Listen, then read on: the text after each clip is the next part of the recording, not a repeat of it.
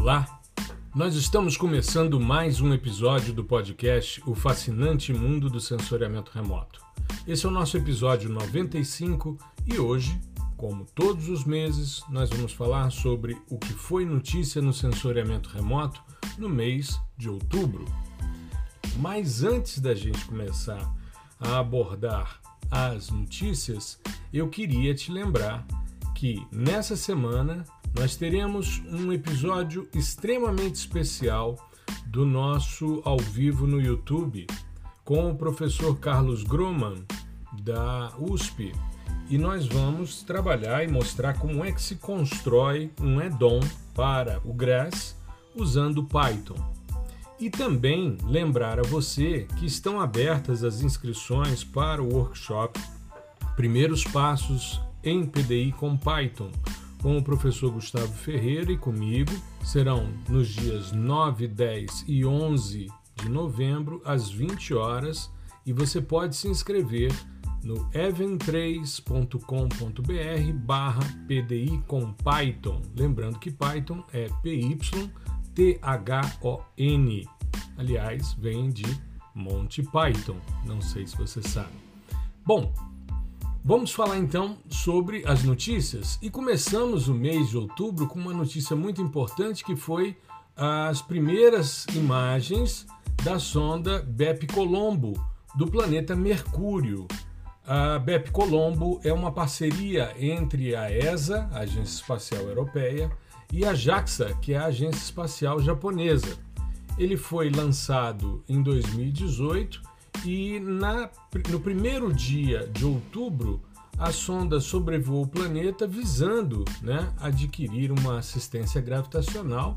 Ela vai fazer vários voos em torno do planeta e esse primeiro sobrevoo rendeu as primeiras imagens, nas quais foram possíveis identificar grandes crateras de impactos sobre a superfície desse que é considerado o menor dos planetas do nosso sistema solar.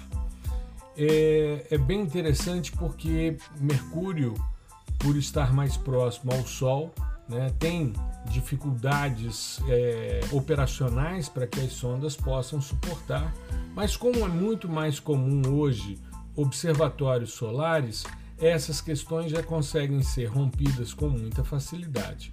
O que eu pude perceber nas, nas imagens são algumas câmeras de monitoramento, pelo que eles divulgaram, pelo menos três câmeras, é muito uma certa saturação das imagens, parece muito com a superfície lunar, né?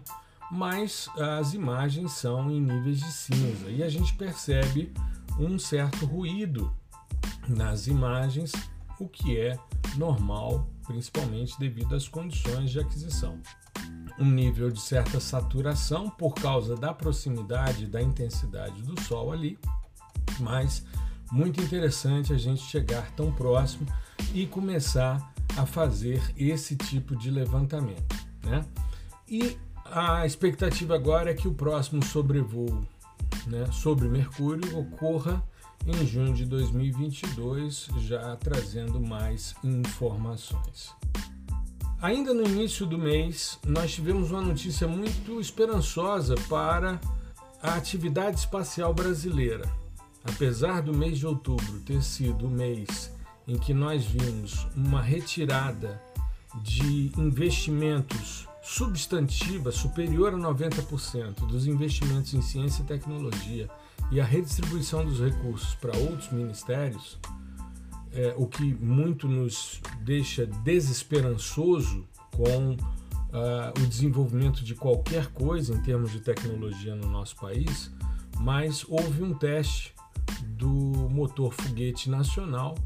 Isso uh, ocorreu em São José dos Campos no dia é, 1 de outubro também, esse motor foguete, o S-50, ele foi desenvolvido, é toda uma tecnologia nacional.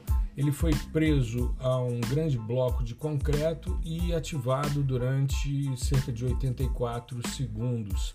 É bastante importante porque o desenvolvimento de estruturas de propulsão como essa, os chineses fizeram um teste com um motor similar, só que foi o mais é, intenso e mais poderoso já registrado, pelo que também foi divulgado nesse mês de outubro. Mas para nós que estamos engateando nas atividades espaciais, significa que há uma certa luz caso haja uma mudança em termos de padrão de investimento por parte do Estado no desenvolvimento de foguetes suborbitais e sistemas né, lançadores de micro e nano satélites. Então, importante que a gente divulgue, mas sempre com essa perspectiva de que não é prioridade hoje por parte do Estado o desenvolvimento em ciência e tecnologia, o que é uma pena, porque uma nação só se desenvolve, só avança e só se impõe né, como uma nação desenvolvida junto às demais quando o desenvolvimento se dá na área de ciência e tecnologia. Mas enfim, né, tantas outras áreas prioritárias e tantos problemas, mas vamos lá.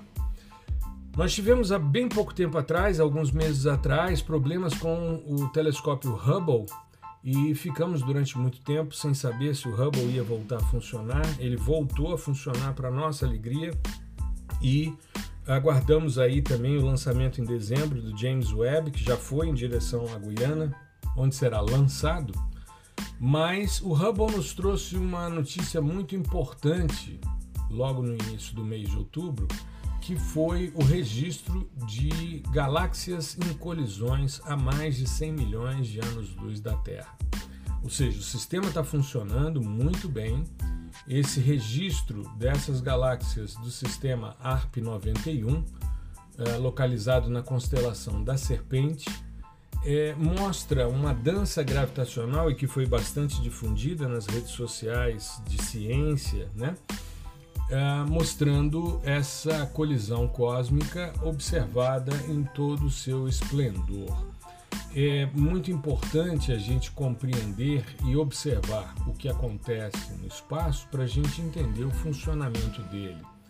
E é, o Hubble teve também, né, além dessa, dessa visualização, a utilização de dados que foram coletados num telescópio de 4 metros que é localizado no Chile, e com isso a integração dos dados permitiu a compreensão dessa dinâmica e essa, essa compreensão né, é, pode também é, elucidar algumas questões, como por exemplo um futuro próximo da nossa própria galáxia, que atualmente se encontra em rota de colisão, como divulgado pelo Sci News, é, em direção à galáxia Andrômeda, que é vizinha, né?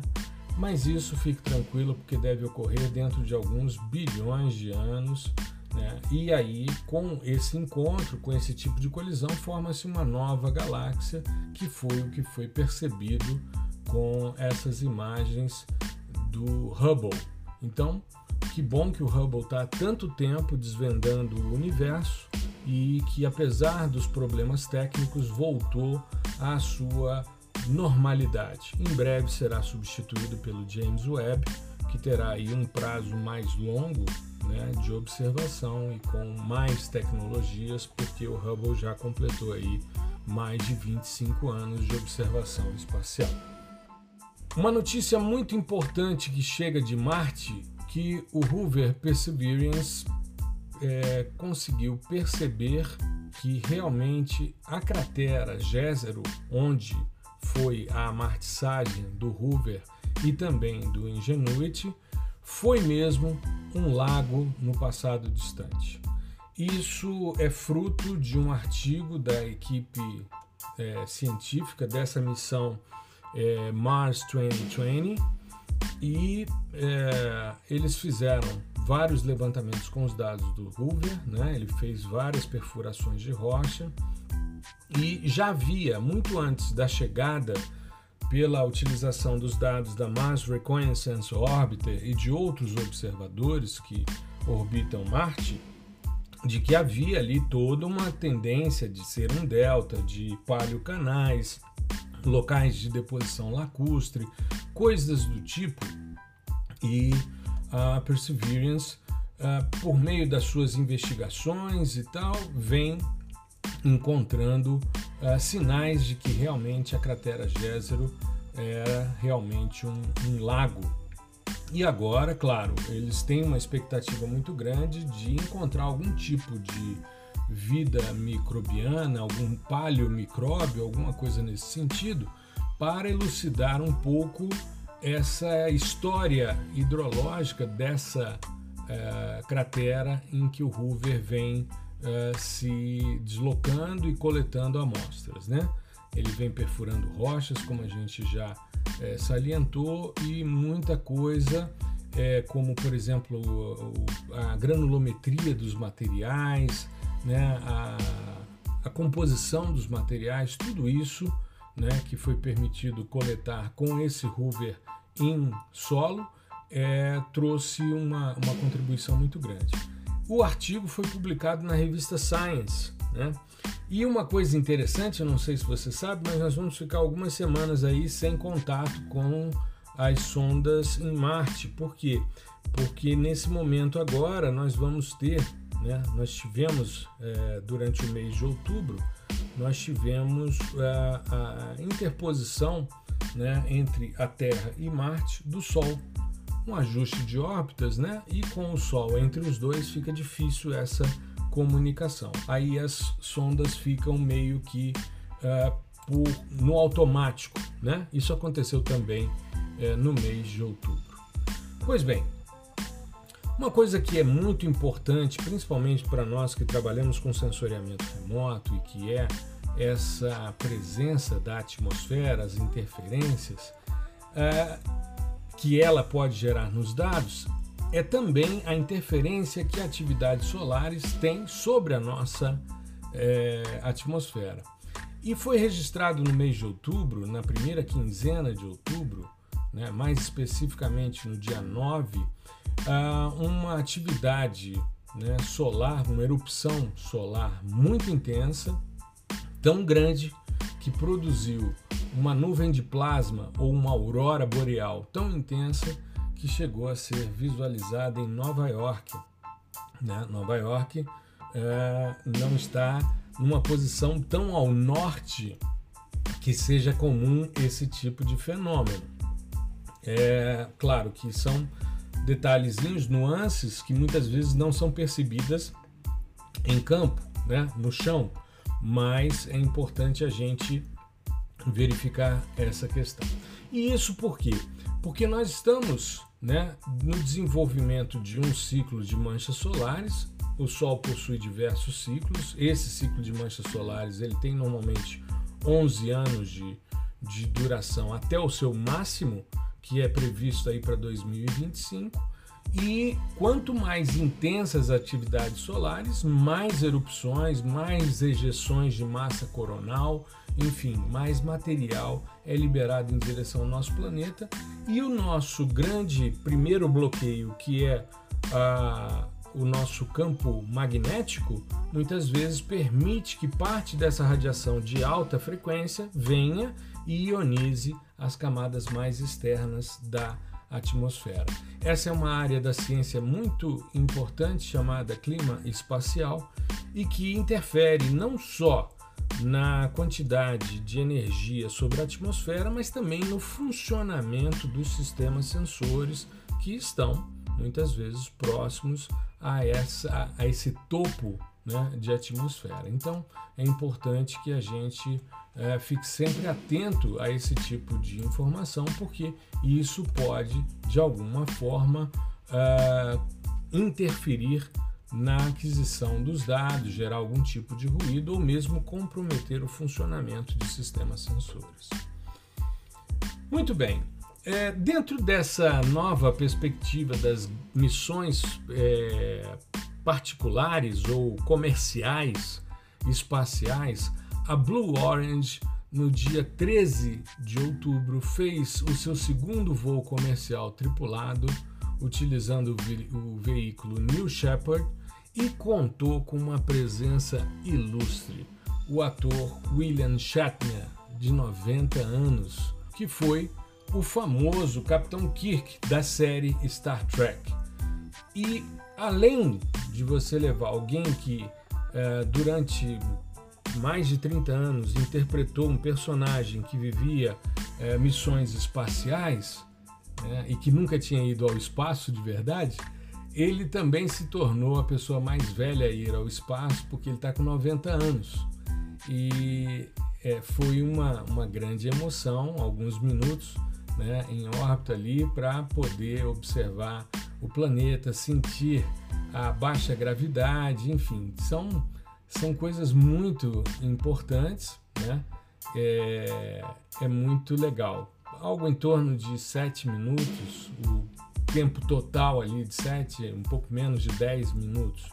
Mas muito interessante e uma homenagem é, muito merecida né, pelo que ele é, tratou né, durante a sua carreira como ator e ao mesmo tempo ele, ele é, incentivou diversas gerações né, de entusiastas com a série Star Trek e muitos se envolveram com ciência por causa dessas ficções né, voltadas à ciência, ficção científica. Bom, a China sempre chama atenção pelas suas inovações e pela sua, é, pelo seu potencial né, de, de criação no setor espacial. Mas eu queria chamar atenção para uma, uma questão que eu achei muito emblemática. Eles levaram uma nova missão tripulada no dia 16 para a estação espacial deles, né, a Tiangong 3, e o que chamou atenção é que eles levaram três taikonautas, que é como os chineses chamam, né? Astronauta é americano, cosmonauta é russo, os chineses são taikonautas. Mas entre os três existia um taikonauta chamado Wang Yanping, é, que é a primeira mulher astronauta da China a ir para a estação orbital. Ou seja, os chineses estão é, bastante é, atentos também a essa questão. Então é bem interessante porque é, é uma forma de empoderamento, é uma forma de representatividade. Eu acho muito importante a gente salientar essa questão.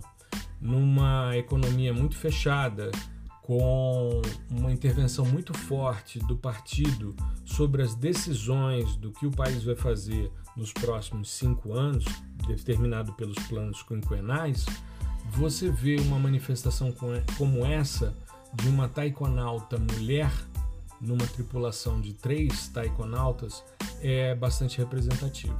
A gente sabe o que, que isso representa para uh, o avanço né, dos espaços ocupados pelas mulheres, tardiamente, mas ainda bem que estão sendo ocupados. Então eu não podia deixar, não é nada de excepcional uma missão ir para a estação espacial, nós já falamos sobre isso em outros momentos, mas o fato de termos uma taikonauta mulher numa missão chinesa é bastante emblemático, é uma mudança da forma de pensar que eu acho que deve ser ressaltado. Parabéns e que as mulheres ocupem cada vez mais os espaços, tá certo?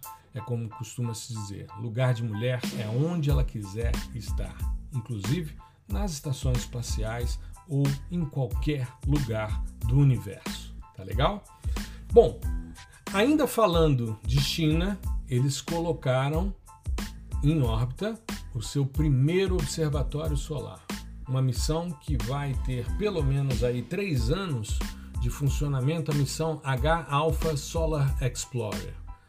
Uh, um novo sistema de observação um observatório solar né, que vai ter uma órbita síncrona com o Sol, então Sol síncrona, a cerca de 500 e poucos quilômetros de altitude, ou seja, um pouco mais alto que a Estação Espacial Internacional, observando o Sol. Então é extremamente significativo que a China avance nesse sentido. Nós vimos já as manifestações chinesas na Lua, em Marte, agora com observatórios solares. Então, eles estão é, avançando muito rapidamente ocupando um espaço de muito destaque na questão espacial, né? na, na ciência espacial. É extremamente importante, a gente precisa destacar essa questão.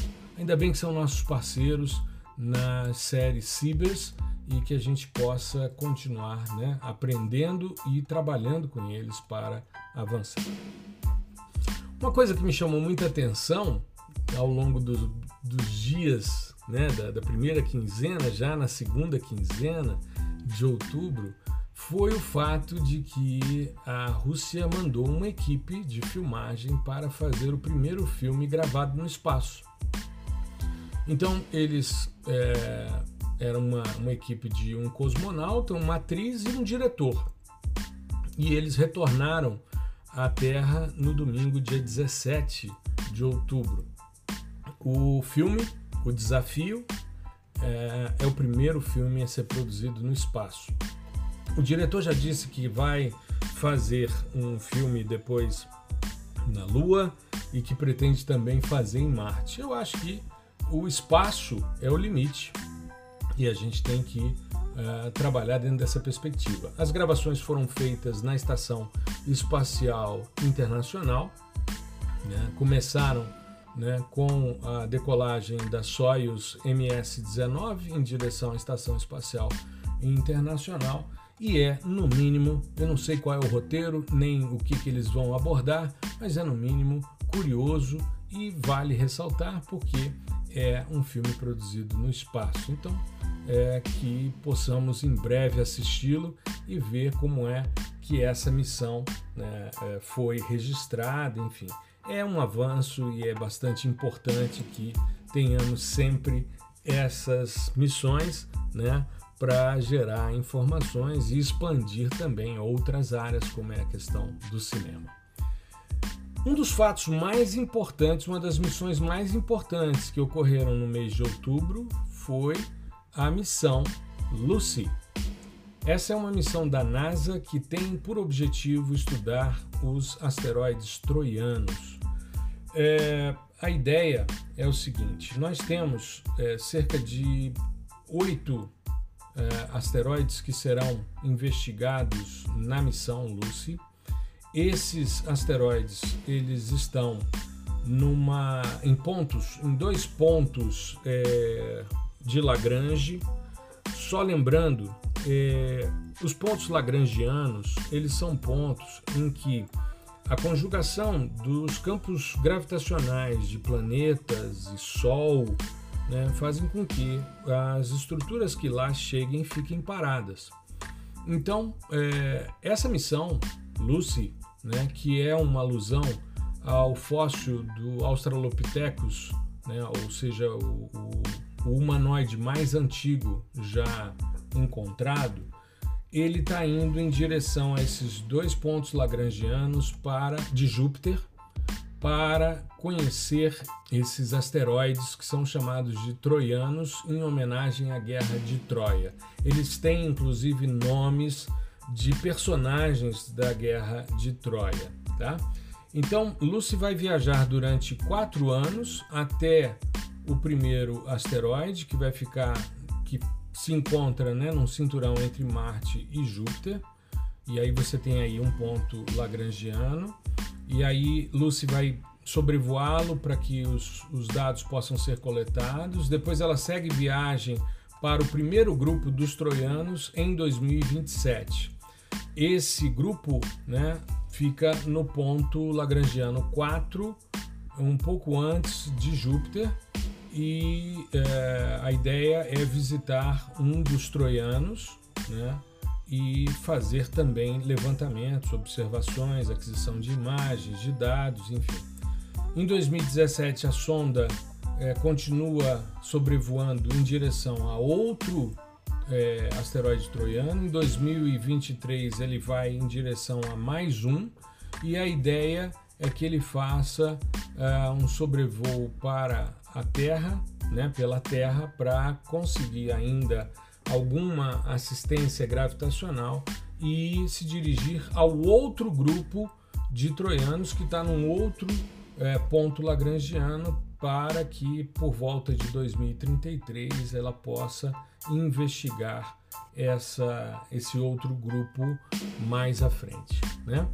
É uma, uma missão muito importante porque a ideia é o seguinte: esses asteroides supostamente eles surgiram né, na formação do nosso sistema solar e na formação do universo. Então existe ali uma expectativa de, ao conhecê-los, entendê-los, saber como é que eles são, tentar entender melhor uh, a origem do nosso universo, enfim, questões que são sempre muito importantes para é, serem investigados. Lucy, assim como outras missões da, da NASA, traz uma, uma informação de cápsula do tempo a bordo dela para que, caso seja encontrada por é, inteligências né, extraterrestres, possam entender um pouco a história né, dessa, dessa missão, enfim, a partir aí de outubro de 2021 e é uma espécie de cápsula do tempo né, que é, traz ali o que vai ser desenvolvido, tá? Então foi uma, uma missão muito comentada, extremamente importante, porque ela traz uma expectativa muito grande de, ao conhecer os asteroides troianos, esse início, né, esses resquícios de início do universo, entendê-lo na sua complexidade e com isso poder é, compreender melhor o funcionamento do nosso universo. Pois bem, recentemente uma percepção por meio de dados do satélite meteorológico GOES 17 que ele registrou o lançamento do Landsat 9. Ele estava a 35 km de altitude e ele faz o registro. Ele é um sistema geoestacionário, mas ele está observando ali a região da Califórnia.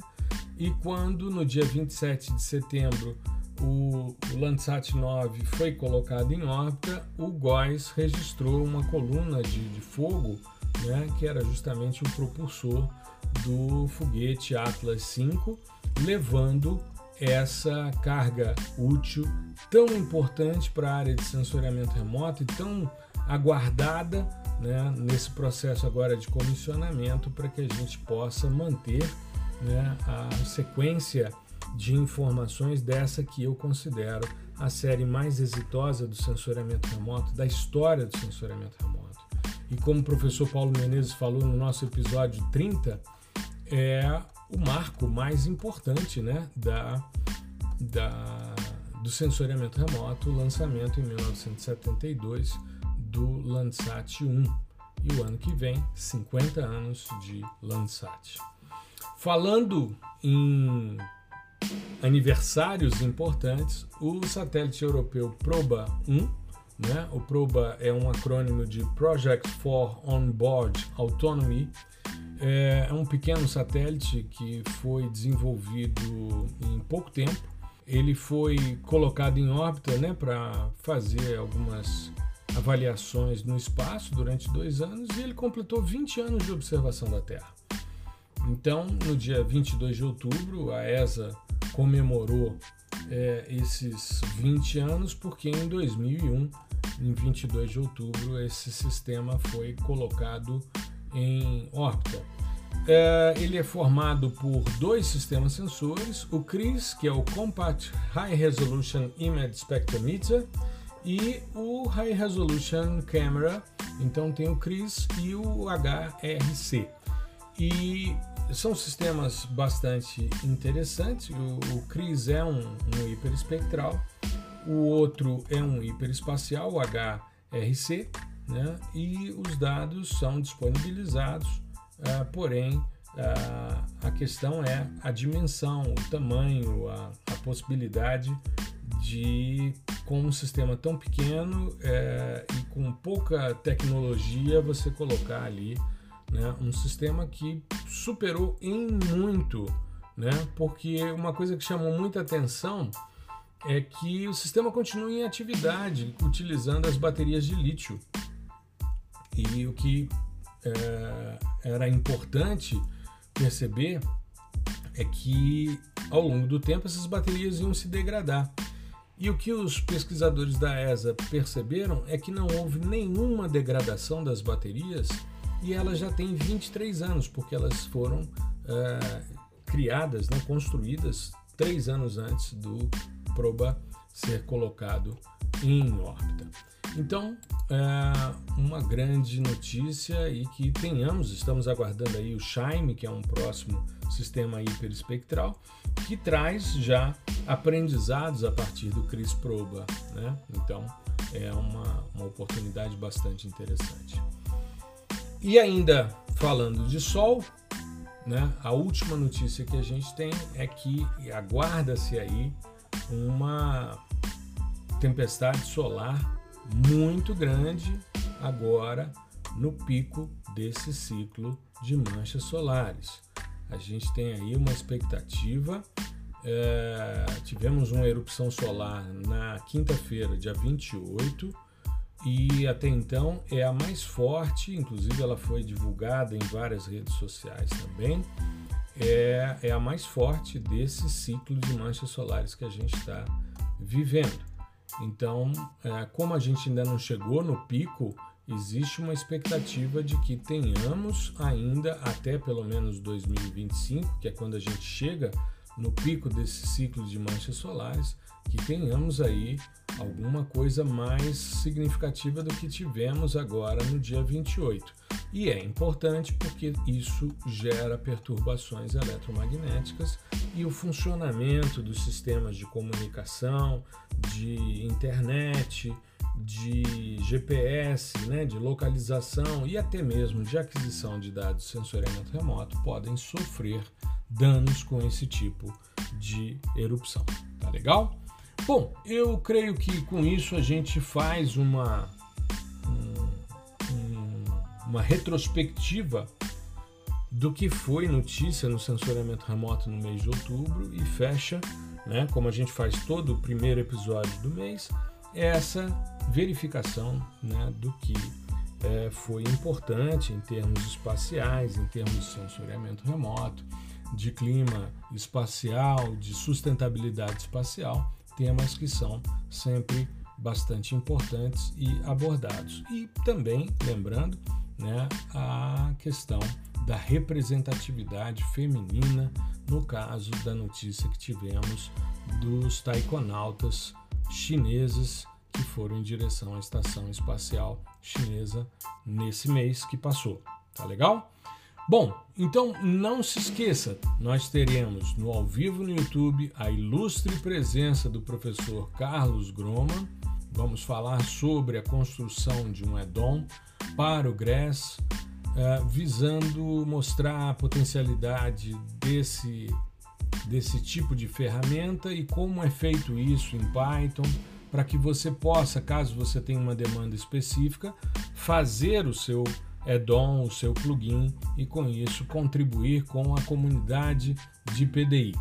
E não se esqueça, 9, 10 e 11 de novembro, às 20 horas, estaremos com o workshop Primeiros Passos em PDI com Python, um evento 100% virtual, gratuito, com emissão de certificado e mão na massa. Então nós vamos fazer juntos a construção dos códigos para a gente começar a entender o processamento digital de imagens. Tá legal? Se inscreva! É www.even3.com.br barra PDI com Python, tá bom? Uma boa semana para você. Fique bem, se cuide, se vacine para logo retomarmos uma normalidade. E a gente se vê. Uma boa semana. Tudo de bom. Um grande abraço.